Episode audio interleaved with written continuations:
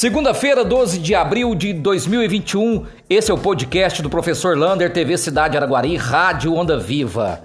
Santa Casa de Araguari não tem mais kit intubação. Atenção, cidade de Araguari.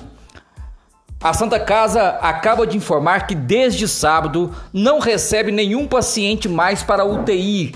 Por quê? Porque não temos mais kit de intubação. As cidades de Tupaciguara, Monte Carmelo, Uberaba também já estão na mesma situação. O Estado não está repassando medicamentos para o kit intubação. Então, agora que a cidade precisa tomar mais cuidados ainda com isto, bem provável que a Santa Casa feche 10 leitos de UTIs a partir de hoje.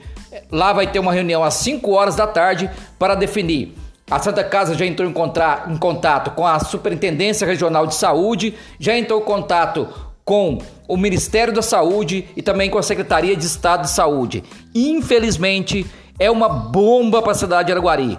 A Santa Casa não tem mais kit de intubação desde sábado que não recebe mais medicamentos para intubar as pessoas.